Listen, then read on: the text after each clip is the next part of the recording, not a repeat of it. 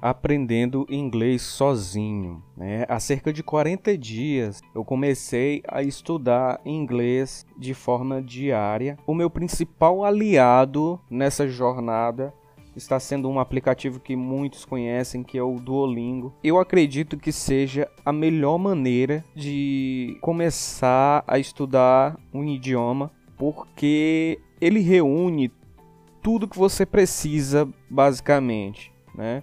Inclusive fóruns de discussão, se você quiser tirar alguma dúvida, mas o grande diferencial desse aplicativo é que ele funciona como um jogo. Então estudar em você estuda inglês como se estivesse jogando. Tem todas as características de um jogo, né? Você passa das etapas, você ganha pontos lá, o XP, né? Pontos de experiência ou pontos no jogo. Você disputa com outras pessoas, né? Tem um tem um tem uma parte lá que tem um ranking, dependendo da sua pontuação, você pode ficar, sei lá, no 15 ou primeiro lugar. E isso é um incentivo muito grande para estudar. E o aplicativo é realmente muito bom porque ele te ensina gramática de uma maneira indolor, né? Porque não existe nada mais chato do que você estudar gramática, seja ela em português ou em inglês, mas o aplicativo ele te ensina de uma maneira muito muito bacana e além disso, ele utiliza de um método de aprendizagem chamado repetição espaçada. E do que, que se trata? O método da repetição espaçada é uma maneira inteligente de você repetir, como o nome já sugere, de maneira espaçada, ou seja, você vê o conteúdo hoje, daqui a três dias você faz uma revisão, cinco dias depois e dez dias depois, enfim, vai cada vez aumentando esse intervalo. E dessa maneira, segundo a neurociência da aprendizagem, né, isso é muito mais eficaz do que você passar um dia estudando quatro horas, um dia por semana, é, que não é uma maneira nada eficaz de estudo. Outra coisa muito bacana é ele se assemelha a um método de estudo também muito conhecido, que são os flashcards. Os flashcards nada mais é do que você você pode até fazer manualmente, né? Os flashcards, você coloca uma pergunta numa face de um cartão e a resposta na outra face.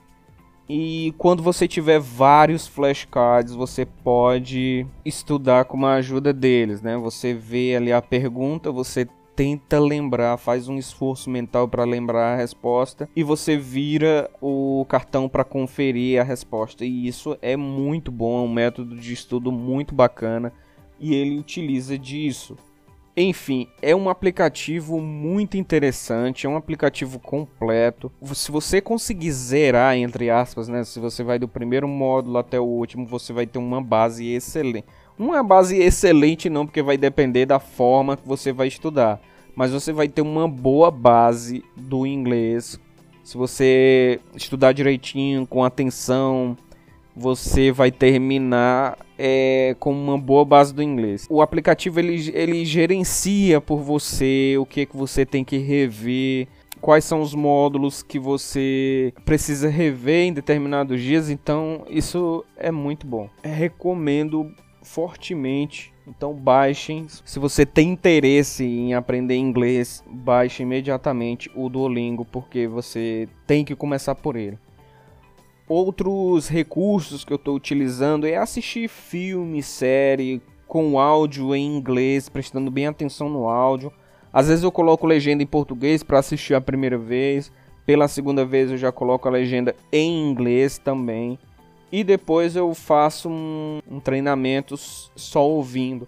Porque o listening é o que há de mais importante, ou seja, você escutar alguém falando inglês e entender. Isso é o mais importante no início, mais do que escrita, mais do que leitura, certo? Eu também recorro a conteúdo infantil, por exemplo, Peppa Pig, né, que é um desenho muito simples, que é para crianças, mas para quem está aprendendo idioma, assistir Peppa Pig em inglês no idioma original é excelente. né? Excelente mesmo, porque não é tão complexo como séries. Muita gente aí recomenda Friends para quem está começando, mas eu achei Friends difícil, complexo. Então, muitas vezes eu recorro a desenho infantil, né? Cartoon Network, legendado ou qualquer outro desenho. Ou até no YouTube mesmo, você consegue conteúdo aí para criança bem, bem básico mesmo. E eu recomendo que você utilize isso também, acompanhar histórias bem com vocabulário bem básico, isso ajuda muito. Ah, eu esqueci de dizer que tem uma novidade muito bacana no Duolingo, que foi o que me fez voltar a estudar com ele, porque em meados de 2013 eu havia tentado estudar pelo Duolingo. É, só que eu acabei me desleixando, abandonei e tal.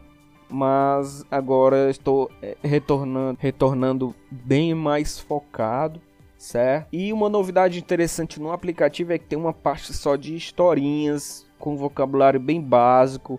Você acompanha e interage, né? Porque quando você está acompanhando ali é feito algumas perguntas para saber se você realmente está entendendo.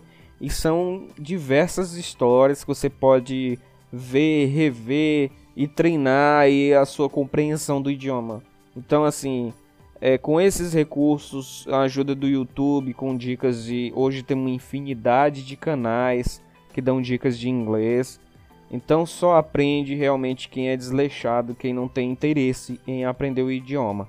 E qualquer coisa interessante que eu descobri aí eu também vou compartilhar por aqui, certo? E é isso. Eu também estou ouvindo um podcast chamado Inglês do Zero. Pro, procure aí no Spotify ou em qualquer outra ferramenta que você utiliza para ouvir podcast. Escutem, é excelente, tá me ajudando bastante. E é isso. Era o que eu queria relatar para vocês. É o início dessa minha jornada no aprendizado de idiomas e depois irei gravar mais é, é, podcast relatando o meu a minha a minha evolução. Então era isso que eu queria relatar aqui e até a próxima.